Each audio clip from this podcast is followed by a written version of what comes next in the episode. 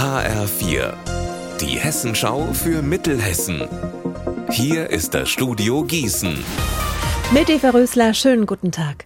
Es ist die Nachricht des Tages. In Nordrhein-Westfalen räumt seit heute ein Polizeigroßaufgebot den Braunkohleort Lützerath.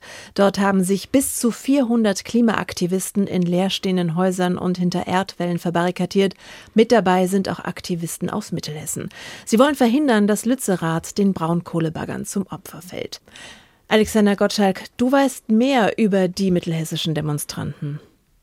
Ja, ich habe vor einer Stunde mit Pan gesprochen, so nennt sich der junge Mann selbst, um sich zu schützen. Er ist 20 Jahre alt und studiert normalerweise in Marburg.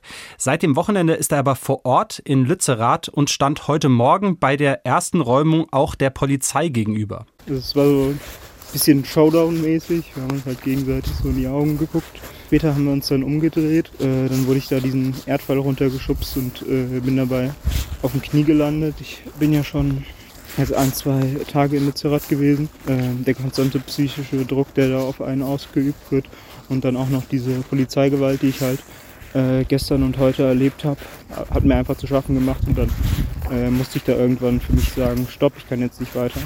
Pan hat Lützerath jetzt erstmal verlassen. Ihm geht es glücklicherweise soweit gut. Einige Aktivisten aus Mittelhessen sind aber wohl noch im Camp. Rund 20 Leute aus Gießen, Marburg und Wetzlar sollen unter den Besetzern sein.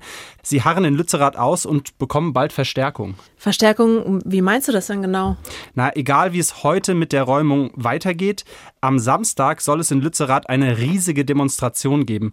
Aus der ganzen Bundesrepublik reisen tausende junge Menschen an. Allein aus Gießen und Marburg kommen rund 150 Leute.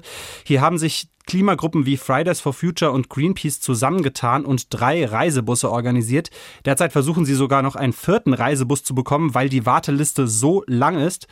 Die Klimaaktivisten haben mir gesagt, dass das Thema Lützerath viele junge Leute total beschäftigt, weil das Dorf inzwischen ein Symbol geworden ist, nämlich für die verfehlte Klimapolitik in Deutschland.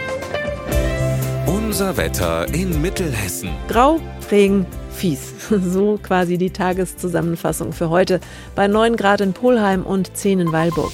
Morgen mehr oder weniger genauso trübe wie heute. Ihr Wetter und alles, was bei Ihnen passiert, zuverlässig in der Hessenschau für Ihre Region und auf hessenschau.de.